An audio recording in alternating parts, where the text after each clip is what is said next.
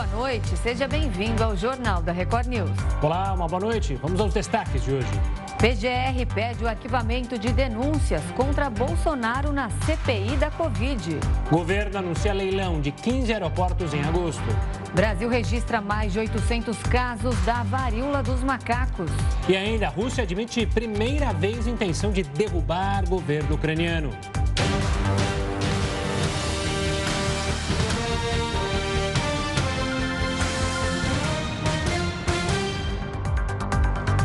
Procuradoria-Geral da República pediu que o STF arquive investigações sobre o presidente Jair Bolsonaro, abertas a partir da CPI da pandemia.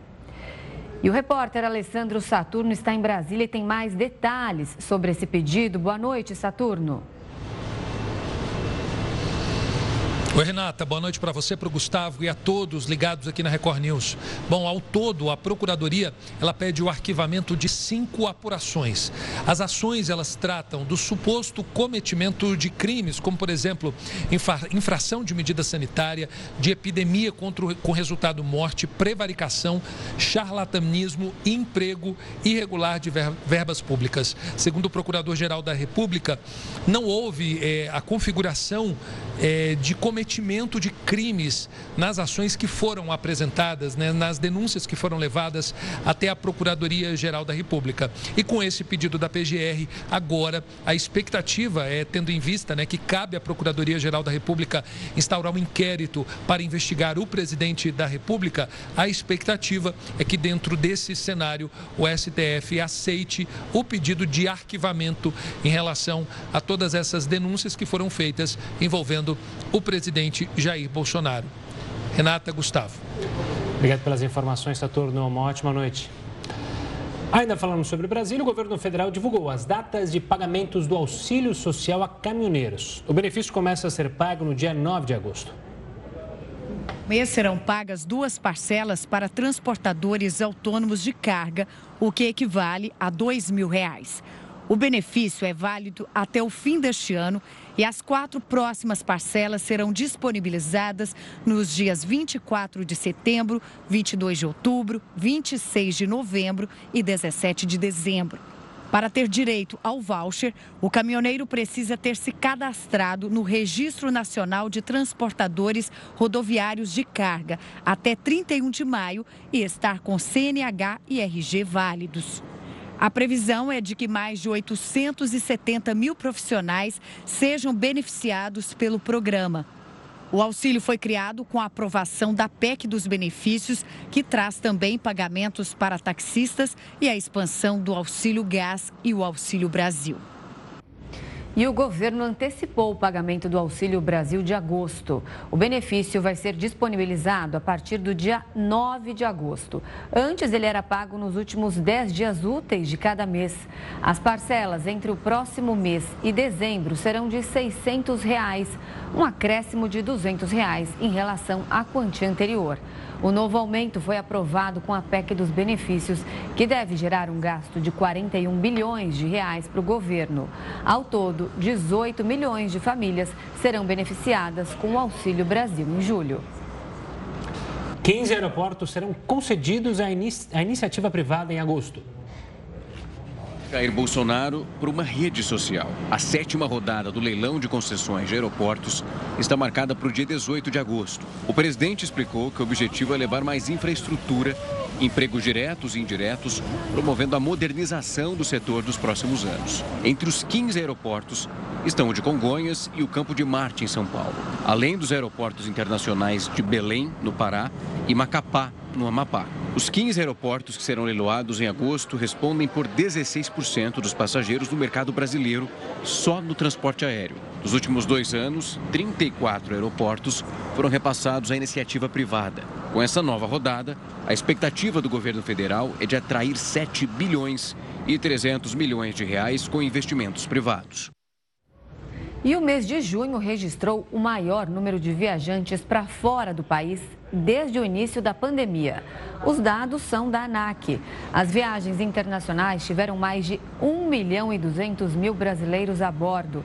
E esse é o maior índice desde fevereiro de 2020.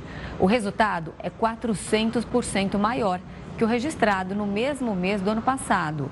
As principais rotas escolhidas são para Buenos Aires, Madrid e Miami.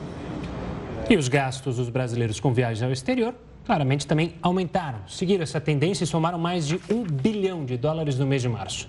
O número é mais que o triplo do que foi registrado no mesmo mês do ano passado, quando as despesas chegaram a 312 milhões de dólares. Os dados foram divulgados pelo Banco Central. O turismo tem sido muito impactado pela pandemia, alta do dólar e das commodities. Outro fator é a tensão econômica por causa da guerra na Ucrânia. E o Brasil já tem mais de 800 casos da varíola dos macacos. São Paulo é o estado que registra mais casos. São 595 pessoas infectadas. No Rio de Janeiro, são 109 casos. O Brasil é o sétimo país com mais casos. No fim de semana, a Organização Mundial da Saúde declarou a varíola dos macacos como emergência de saúde global. São mais de 16 mil infectados em 75 países e cinco mortes registradas até agora. E ainda sobre esse assunto, o Ministério da Saúde negocia para comprar vacinas contra a varíola dos macacos. Sobre a doença e a emergência global, a gente recebe a infectologista do Hospital Sírio-Libanês, Miriam Dalben. Doutora, uma boa noite, obrigado pela participação aqui conosco. A gente passou por algo parecido há dois anos, obviamente que era uma doença completamente diferente, mas primeiro eu queria que a senhora relembrasse e explicasse o que, que muda agora com essa decisão da OMS. Olha, na verdade, boa noite, né, Gustavo? O que muda, da mesma forma que aconteceu quando o Covid foi decretado emergência de saúde pública, é primeiro que é, chama a atenção mundial né, sobre ações que devem ser tomadas para controle e erradicação da doença em questão.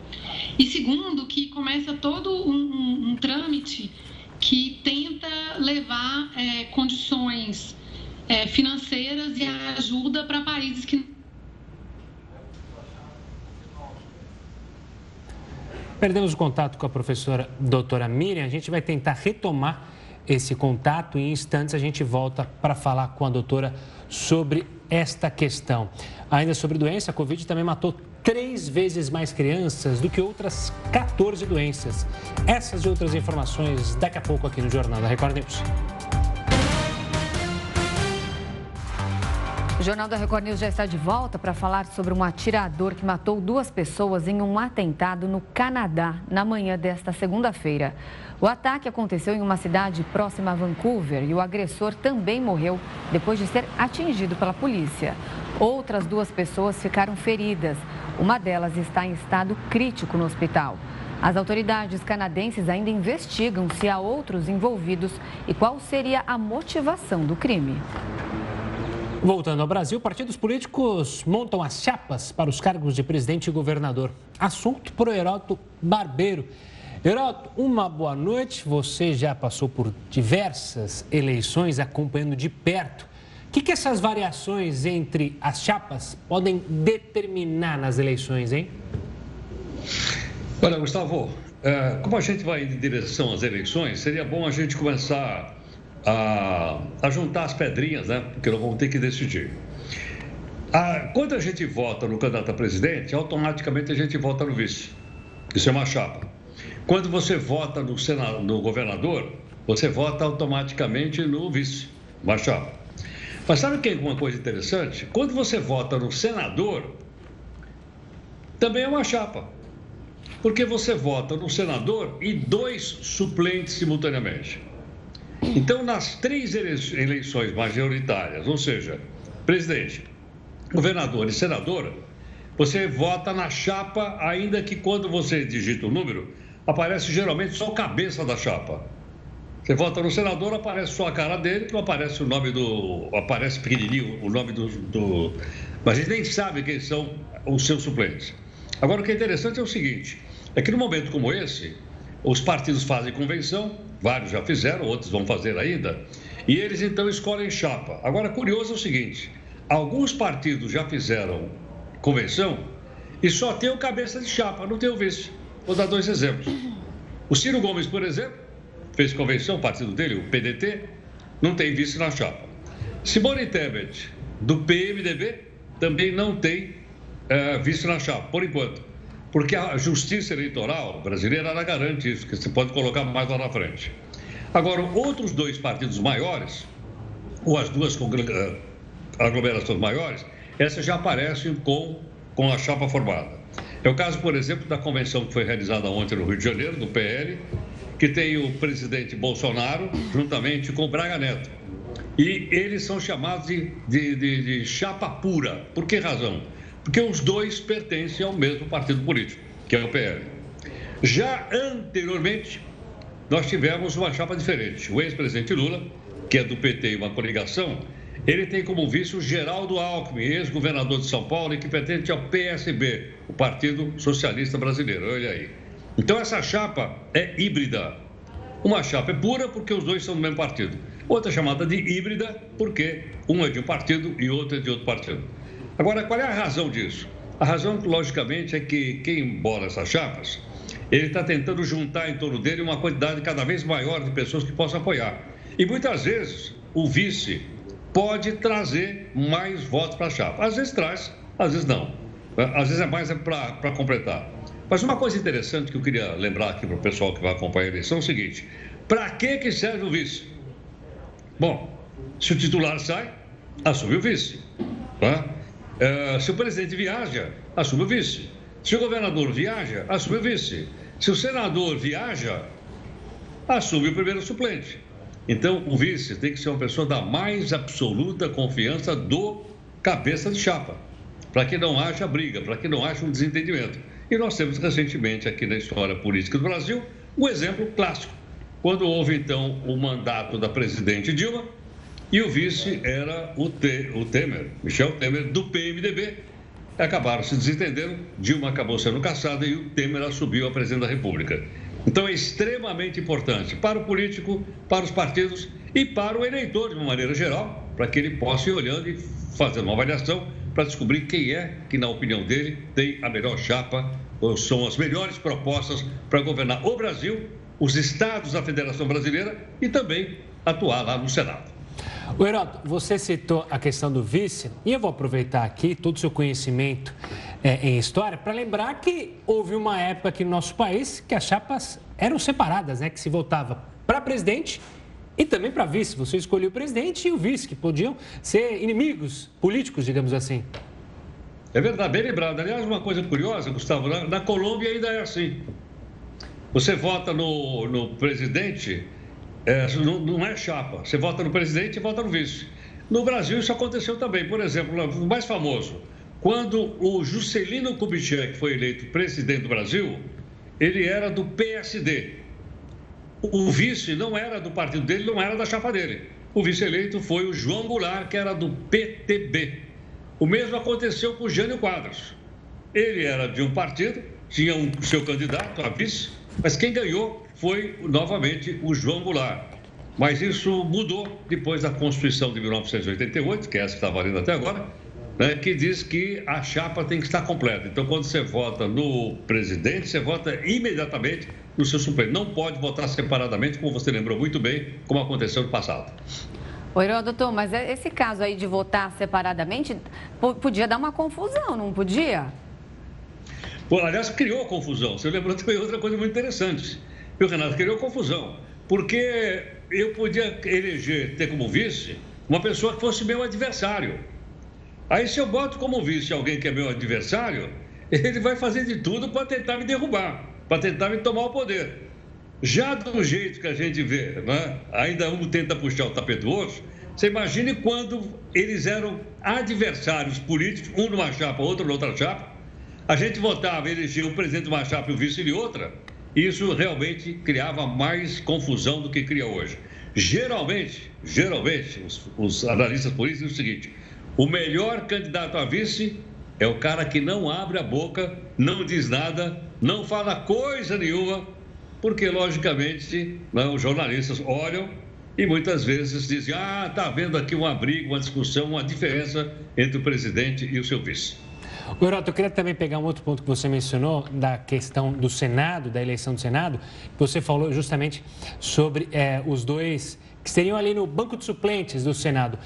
Eu reafirmo o que você mencionou, temos que ficar muito de olho, porque é bom lembrar que um senador eleito, ele pode ser chamado para ocupar uma composição ministerial, justamente dessas alianças. Então, muitas vezes, o primeiro suplente é de algum partido para formar aliança, então puxa-se o senador para o ministério e a vaga do Senado fica justamente com o primeiro suplente. Então, é sempre bom olhar ali é, todas as pequenas letrinhas que a gente, não só para os contratos, mas também na hora de votar para o Senado, né, Herodo? Sem dúvida, porque muitas vezes o primeiro suplente é filho dele, é, tem lá uma mamãe, tem uma mamãe senadora lá. O filhinho saiu, mamãe assumiu o Senado. Não vamos esquecer que existe isso. Geralmente, o primeiro suplente é o cara que, no passado, hoje não tem necessidade porque o, o financiamento é do nosso bolso. No passado, geralmente, o primeiro suplente era o cara que bancava. Então, ele combinava: ó, se você for eleito, depois de um ano, você vai se ausentar durante os três meses, que é para eu assumir como senador. E uma vez assumindo como senador, eu vou ter certas garantias, certas vantagens que vão permanecer para o resto da minha vida. Por exemplo aquele plano de saúde maravilhoso que eu posso usar, minha família, até meus últimos dias. É isso aí, o Renato está lembrando a gente aqui que hoje são 13 suplentes no Senado, Heródoto. 13 aí, suplentes? 13 suplentes. Então a gente tem que ficar de olho porque esses cargos de vice, de suplente, não são mero cargos decorativos, não, né? Não. A gente tem que prestar não. muita atenção na hora de votar porque eles têm sim uma, uma liderança, uma influência grande no governo. Muito obrigada pelas suas explicações. Vai descansar, hoje você não volta mais. Boa noite e até amanhã. Um grande abraço, gente. Até mais. Até mais, HB. Bom, e agora vamos falar da confiança do consumidor que avançou em julho. O índice divulgado nesta segunda-feira chegou a 79,5 pontos, em uma escala de 0 a 200. O resultado reflete o aumento das expectativas para os próximos meses sobre a economia e a geração de empregos e é influenciado pela melhora da confiança do público de baixa renda. Já o índice que mede a expectativa para os próximos meses subiu 0,7 pontos e atingiu o maior nível desde agosto de 2011. E uma outra pesquisa, essa da Fundação Oswaldo Cruz, mostrou que a Covid-19 matou três vezes mais crianças do que outras 14 doenças em 10 anos. A gente vai ao Rio de Janeiro para falar com o repórter Pedro Paulo Filho, que tem mais detalhes sobre esse estudo. Pedro, uma boa noite. Qual a faixa etária dessas vítimas? Olha, Gustavo, são crianças de seis meses a três anos de idade, ou seja, crianças que ainda não têm uma vacina contra a Covid-19 aprovada ainda aqui no Brasil. Bom, antes de tudo, uma boa noite para você, boa noite, Renata, e a todos que acompanham o Jornal da Record News. Esse levantamento foi feito pelo Observatório de Saúde na Infância da Fiocruz. De acordo com o um estudo, nos dois primeiros anos da pandemia, em 2020 e 2021, foram registradas 539 mortes de crianças nessa faixa etária por Covid-19. A título de comparação que surpreende, esse número, ele representa mais do que o triplo da soma de outras 10, 14 doenças, na verdade, nessa faixa etária também, nos últimos 10 anos. Em 10 anos, 14 doenças mataram 144 crianças de 6 meses a 3 anos de idade a Covid em dois anos, 539. Nessa lista de enfermidades estão outras é, doenças conhecidas pelo brasileiro, como a rubéola, o tétano, o sarampo, ou seja, doenças que podem matar, mas que têm vacina disponibilizada na rede pública para tentar conter esse avanço. E esse estudo revela a importância da manutenção, a continuidade dos estudos para que a faixa etária de imunização seja ainda maior, alcance essas crianças logo no início da vida. A gente lembra que no último dia 13 de julho, a Agência Nacional de Vigilância Sanitária, ela liberou a, o uso da Coronavac para crianças de 3 e 4 anos de idade. Já foi um alento para pais que ainda estavam preocupados, principalmente com a chegada das crianças às salas de aula. Mas aqui no Rio de Janeiro ainda é preocupante o baixo índice de imunização. Apenas 14% desse público-alvo foi aos postos de vacinação para serem imunizados. Quase 140 mil crianças crianças de 3 e 4 anos não se imunizaram. E a gente então fica na expectativa também de que com o tempo a Anvisa libere para que essa faixa etária seja ainda mais reduzida. Nos Estados Unidos, desde o mês passado, crianças a partir de seis meses de vida já podem se imunizar contra a Covid-19. Eu volto com vocês. Tá certo, Pedro Paulo. Obrigada pelas suas informações. Uma ótima noite para você. E a nova carteira de identidade começa a ser emitida nesta terça-feira. Os primeiros documentos serão expedidos no Rio Grande do Sul. De acordo com o governo federal, depois será a vez do Acre, Distrito Federal, Minas Gerais e Paraná. Cidadãos sem CPF ou que precisem atualizar o documento não vão poder emitir o novo RG. Por enquanto, não há previsão para emissão em outros estados. E a gente retomou o contato com a doutora Miriam Delbem para falar da varíola dos macacos e a emergência global decretada pela OMS. Doutora, mais uma vez uma boa noite. Agora sim, contato restabelecido. A gente questionava a senhora justamente sobre essa mudança da OMS. O que, que ela significa? Joia, é, boa noite de novo, Gustavo e Renato. Espero que agora dê certo, né? Então, na verdade, quando a OMS declara essa emergência de saúde pública, na verdade, ela está dizendo para a gente que ela identificou que existe um agravo aí, uma doença que representa um. A gente... Né? Voltou? Voltou, doutora, voltou. Tá difícil a conexão hoje, mas vai. Tá difícil, é.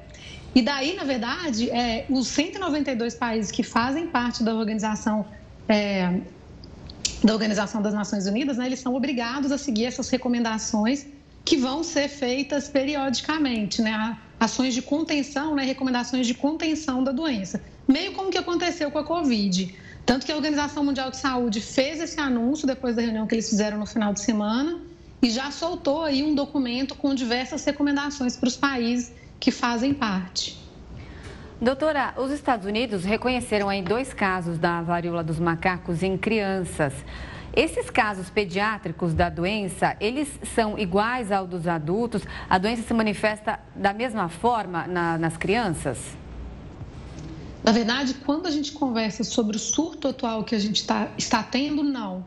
Né? Então, o que é diferente nesse surto atual? Diferente do que a gente viu de varíola dos macacos nos anos 70, nos anos 80, nos anos 90 que na verdade nesse surto atual, 98% das pessoas acometidas tiveram uma transmissão que foi uma transmissão é, por um tipo de contato sexual. Então é, é um surto né, que até pouco tempo estava bastante restrito em pessoas que tinham contatos sexuais. Quando a gente tem dois casos de criança nos Estados Unidos e um caso que foi o que mais preocupou a Organização Mundial de Saúde, que foi um caso da Holanda também, é, e, então, na verdade, você começa, a doença começa a cometer populações com uma forma de contaminação que é diferente da que vinha acontecendo até hoje, isso levanta um alerta de que talvez é, a doença consiga, é, de alguma forma, se espalhar para outros subgrupos que não aquele subgrupo que estava até então sendo cometida, que eram de homens que fazem sexo com homens. Doutora, a gente viu é, há pouco, nas imagens que a gente está mostrando, justamente um cartaz pedindo uma vacina para monkeypox, né? Como é o nome é, mais utilizado em, em todo o mundo. A Dinamarca produziu uma vacina que já foi aprovada na União Europeia para uso. Como a senhora analisa a situação de uma vacina? Ela vai ser útil agora? Ela seria destinada a grupos específicos? A OMS já fala na necessidade de uma vacina? Já, a OMS já fala, os Estados Unidos.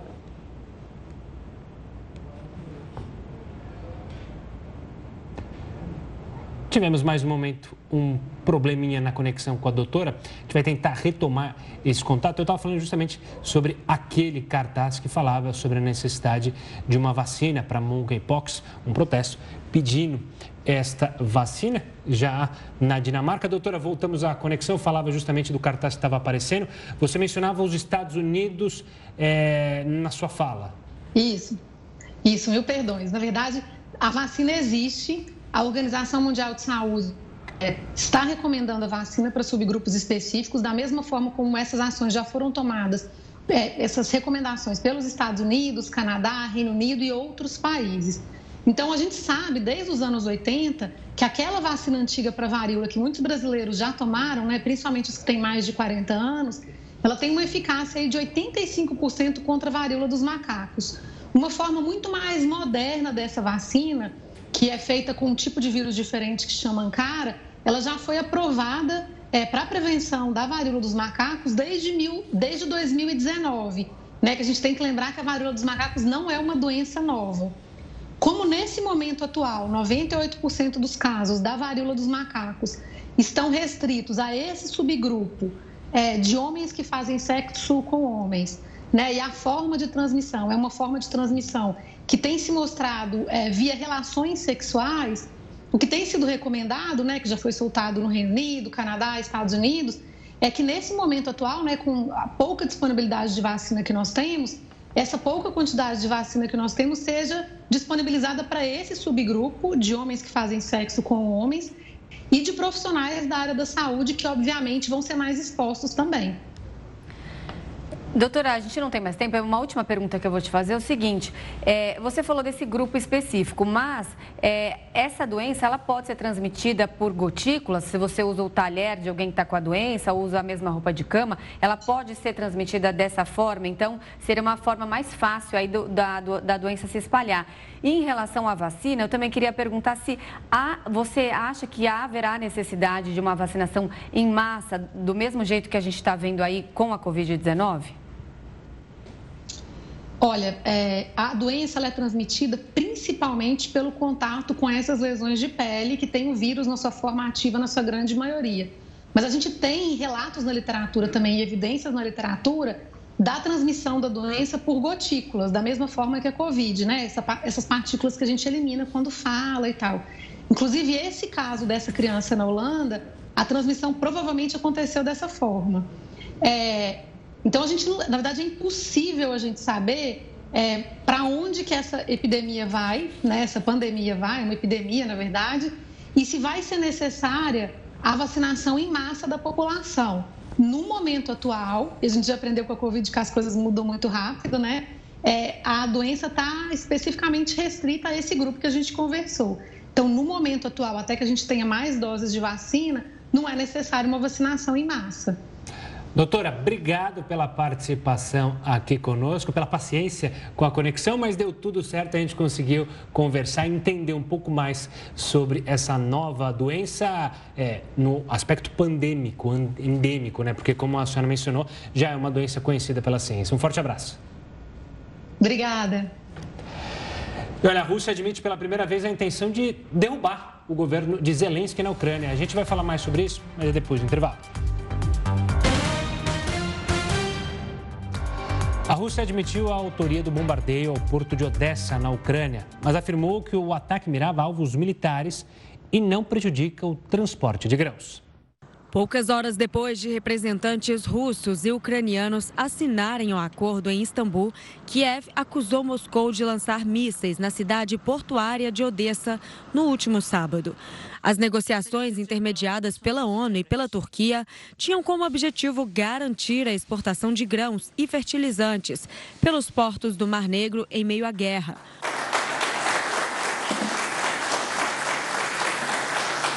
O ataque foi condenado pelo presidente da Ucrânia, Volodymyr Zelensky.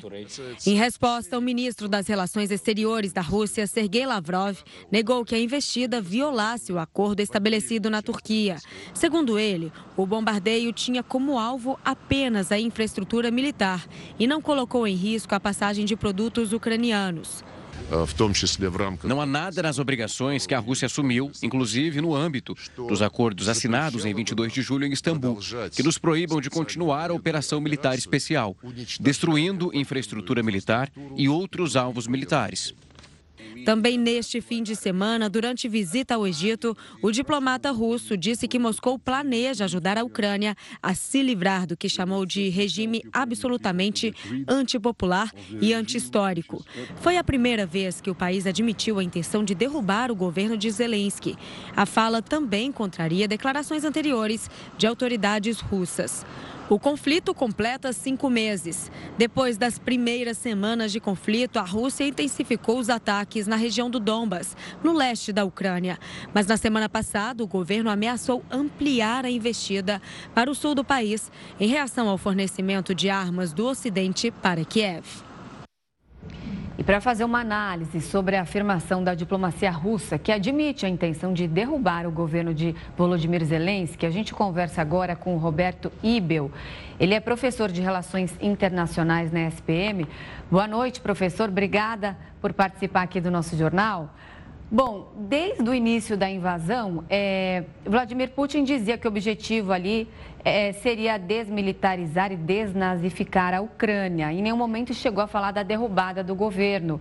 Até uns dois, três meses aí, o Sergei Lavrov voltou a afirmar, dizendo que é, eles não tinham intenção de mudar o regime que cabia aos ucranianos a escolher o próprio líder. O que, que aconteceu que eles mudaram o tom do discurso agora? Bom, boa noite, Renata, boa noite, Gustavo, todos que estão acompanhando a Record News. O que acontece é algo que já estava nas entrelinhas, né? Já estava muito subjetivo desde que começou a guerra, desde que começaram as agressões russas ao território ucraniano, cinco meses atrás. Ou seja, a Rússia sempre quis desestabilizar o regime ucraniano para poder alcançar os seus objetivos políticos, seus objetivos militares. A diferença é que agora isso está claro, isso está evidente nas declarações do ministro das Relações Exteriores da Rússia, Sergei Lavrov. E também traz uma clara sinalização de que a Rússia, além de não reconhecer a legitimidade do governo de Volodymyr Zelensky, presidente da Ucrânia, também, de certa forma, não obedece aos acordos anteriores, acordos prévios, como da última sexta-feira, que permitia né, o tráfego de navios ucranianos pelo Mar Negro para o escoamento da produção ucraniana. Ou seja, o sinal que a Rússia traz, o símbolo que a Rússia traz nessas declarações é de que ela não reconhece a legitimidade do governo ucraniano e, portanto, continuará com as suas agressões, continuará com a invasão ao território daquele país, o que evidentemente dificulta ainda mais as negociações para o cessar-fogo, que hoje, a meu ver, me parecem muito distantes, e ainda para a própria paz, que é ainda mais distante do que as negociações de cessar-fogo. Professor, do lado ucraniano, o Zelensky mencionou que teme o cansaço da guerra em todo o mundo, ou seja, que o Ocidente, que a Europa eh, e a opinião pública da Europa se canse de ajudar os ucranianos na guerra. Qual é a sua leitura sobre isso? De fato, isso pode ocorrer e coloca mais pressão assim em Zelensky? De fato, não é uma leitura equivocada do presidente ucraniano Volodymyr Zelensky, uma vez que nós já estamos há cinco meses observando estes conflitos, esta invasão russa ao território ucraniano, e a guerra, infelizmente, ela parece que entrou numa normalização, tanto no debate da sociedade, como abordagem que a gente vê pela própria mídia, algo que já é corriqueiro, já é cotidiano nos nossos telejornais, infelizmente, a um custo de mais de 30 mil mortos, cerca de 9 milhões de refugiados ucranianos, e que se assemelha muito a uma guerra muito recente, da qual a Rússia fez parte, que foi a Guerra da Geórgia, ano de 2008, que também teve uma duração considerável e que ficou, né, é, demorou até que se tivesse uma solução daquele conflito. Eu cito outro exemplo, talvez é mais próximo do nosso conhecimento, da nossa memória, que é a guerra da Síria. Desde 2011, 2012, a guerra da Síria continua, ela não terminou. Muito embora o Estado Islâmico tenha reduzido seu tamanho, mas as operações militares, os confrontos continuam ocorrendo na Síria. Este é o temor do presidente Volodymyr Zelensky, eu diria de boa parte parte da comunidade internacional, da população ucraniana, é que ela seja normalizada, como vários outros conflitos internacionais, e como você bem colocou, acaba perdendo o apoio, acaba perdendo o suporte tão necessário para fazer fazer frente ao avanço das tropas russas. O que é diferente no caso ucraniano com relação às outras guerras, aos outros conflitos, é que ele envolve diretamente, ao contrário da Síria ou do Iêmen ou da própria Geórgia que eu citei anteriormente, envolve uma região muito estratégica para tanto a segurança energética da Europa como para a segurança alimentar de todo o planeta. Tanto é que nós vimos na última sexta-feira esse acordo, eu diria até inédito, né, é algo que é, é, é diferente neste conflito, entre a Rússia e a Ucrânia, né, que de maneira indireta, intermediada pela Turquia e pela, pela Organização das Nações Unidas, e que permite o escoamento da produção ucraniana na contrapartida de que a Rússia também possa escoar os seus fertilizantes. Então a Ucrânia é estratégica nesse sentido, por isso é um pouco diferente dos conflitos que eu citei anteriormente.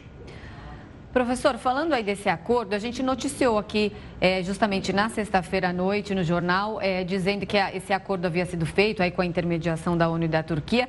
Aí no sábado, menos de 24 horas depois, os russos atacaram ali o principal porto da região, que é o porto de Odessa, e dizendo que atacaram um edifício militar e armas ali que eles tinham, que tinham sido enviadas pelo Ocidente. Mas eles atacarem aquela região, o principal porto, a região mais importante, menos de 24 horas, não, não sou uma provocação?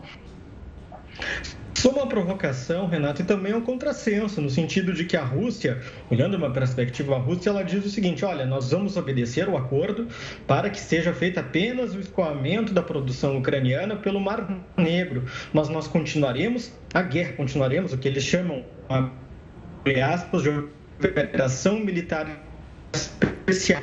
Ou seja, o que significa isso em português? É que a Rússia continuará as agressões ao território ucraniano, mas permitirá com grande monitoramento, com grande fiscalização, que a Ucrânia possa escoar essa produção pelo Mar Negro. Então é um contrassenso, é, mas olhando pela ótica da Rússia, olhando pela ótica das forças militares russas, ela também quer dar a seguinte mensagem à comunidade internacional: que apesar deste acordo, a guerra continua, as invasões continuam, até que a Ucrânia, sempre pela ótica russa, obedeça, né, concorde com os, com os itens, com os elementos que a Rússia exige para que a guerra seja finalizada. Então, os termos que a Rússia exige deverão ser cumpridos pela Ucrânia a fim de que a guerra finalize e, evidentemente, dificilmente será aceito pelo presidente Volodymyr Zelensky e pela, pela própria população ucraniana como um todo. Professor, uma das únicas armas do Ocidente, se não a única, para ajudar a Ucrânia sem ser de uma forma militar, foram as sanções econômicas. Muito se falava que a economia russa ia entrar em colapso. Já são cinco meses. De fato, essa economia russa entrou em colapso ou o Ocidente superestimou as sanções que foram atacadas ou que foram definidas contra os russos?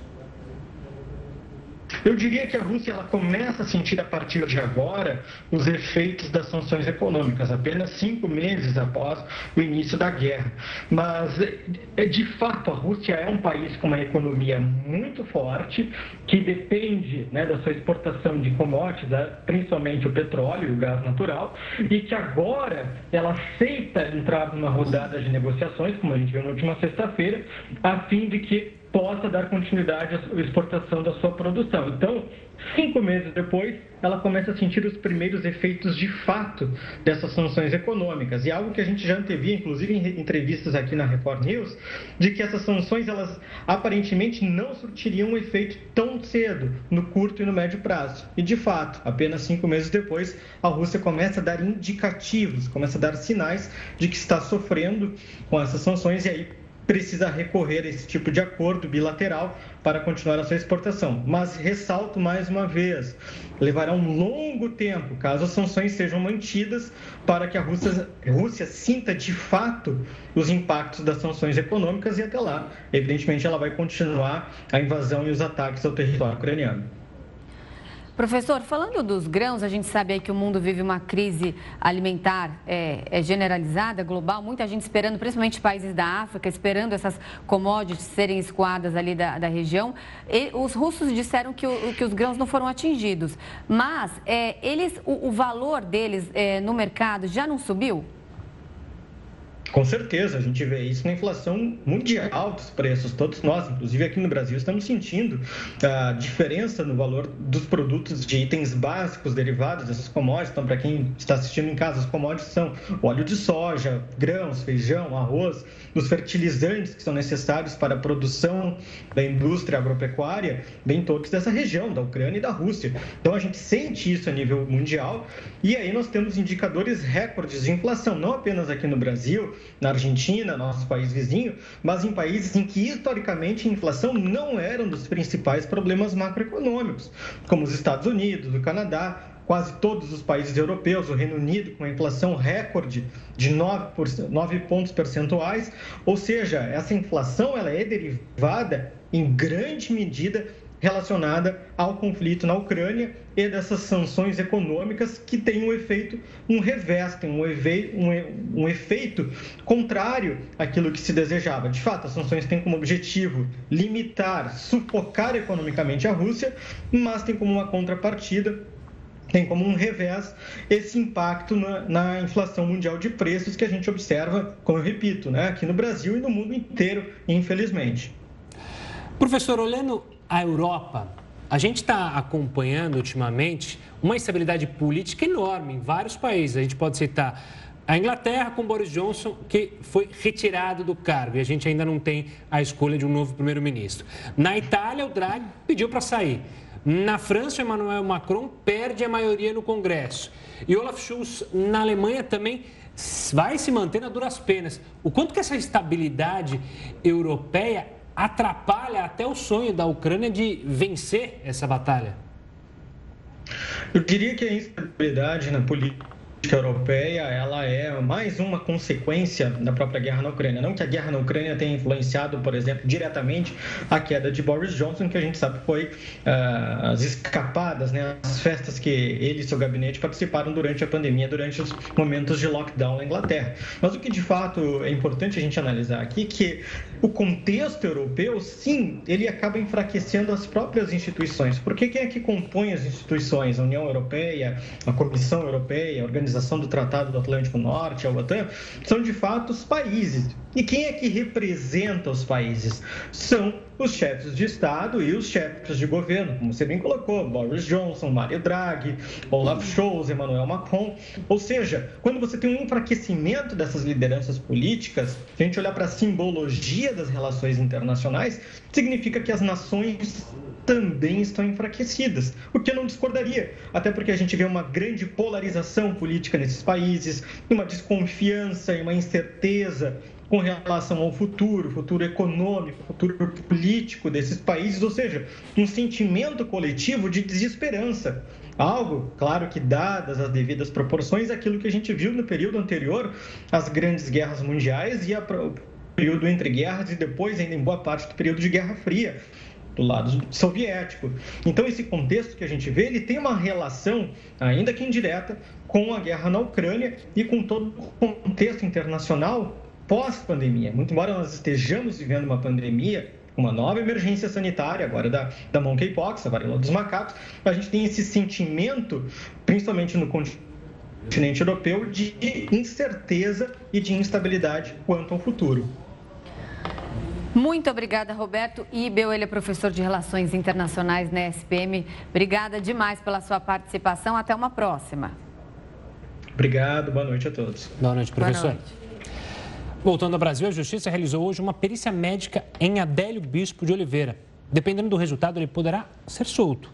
O homem que deu uma facada em Jair Bolsonaro em 2018 passou por, um, por exames no Presídio Federal de Campo Grande, no Mato Grosso do Sul. O resultado do lado deve sair em até 30 dias. A análise foi feita para avaliar o quadro mental de Adélio e se ele oferece algum risco à sociedade. E a pirataria está na mira da polícia de São Paulo. Hoje, um dos alvos da operação foi um shopping popular na Avenida Paulista. E quem tem mais informações ao vivo é o repórter Tiago Gardinali. Boa noite, Tiago. Olá, Renata. Boa noite a você, o Gustavo, a todos que acompanham o JR News. A operação aconteceu neste shopping que fica aqui no início da Avenida Paulista. 36 policiais civis estiveram aqui no local para o cumprimento de mandados de busca e apreensão. Eles percorreram 28 boxes deste shopping popular e contaram com o apoio de agentes da prefeitura e também de representantes de marcas que são contrabandeadas e são pirateadas. Então, eles localizaram nestes boxes uma série de produtos, principalmente bolsas, cintos, eletrônicos e brinquedos que foram apreendidos justamente por tratar-se de mercadoria contrabandeada. A Polícia Civil vem realizando e vem intensificando as operações que têm como objetivo localizar estes shoppings, estes espaços comerciais que insistem na venda dos produtos piratas, que além da infração legal, além da questão do contrabando, apresentam uma série de riscos. Por exemplo, carregadores pirateados podem explodir no momento em que estão plugados na tomada para carregar os aparelhos de celular. No caso, por exemplo, de roteadores que emitem sinais de radiofrequência, eles devem ser homologados pela Anatel, justamente para evitar a interferência em outros aparelhos e até em comunicações de segurança, como por exemplo comunicações com aeronaves. Por isso a necessidade da homologação. E nestes locais, muitas vezes os produtos que são vendidos não têm a homologação da Anatel.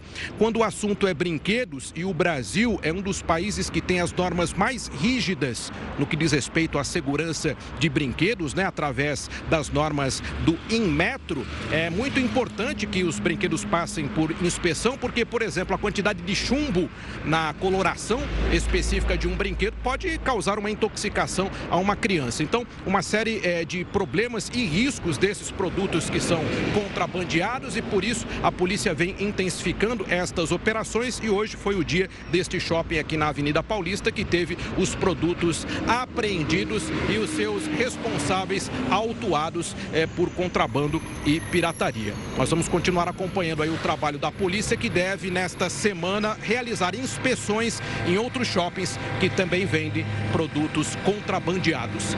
Renata e Gustavo. Tá certo, Tiago. Obrigado pelas informações. Uma ótima noite. Pela construção civil registra alta pelo sétimo trimestre seguido. O Jornal da Record News volta em instantes para falar sobre isso. Estamos de volta, abrindo espaço para o noticiário internacional. Um incêndio na Califórnia, nos Estados Unidos, se espalhou para a área de um parque nacional e forçou a retirada de milhares de pessoas da região. As chamas começaram na última sexta-feira. Durante o fim de semana, se alastraram por mais de 5.700 hectares. Este já é um dos maiores incêndios no estado desde o início do ano. O calor intenso e o período de seca dificultam o trabalho dos bombeiros. E o governo de Myanmar executou quatro ativistas pró-democracia. Eles tinham sido condenados por terrorismo. A informação foi divulgada nesta segunda-feira pela mídia estatal. É a primeira vez que a pena de morte é aplicada no país, em mais de 30 anos. As sentenças tinham sido divulgadas no mês passado. A decisão foi duramente criticada pelas Nações Unidas e grupos de direitos humanos. Entre os mortos está um ex-deputado da Liga Nacional pela Democracia. O partido é o mesmo da ex-líder do país, Suki, que governava até sofrer o golpe comandado pelos militares.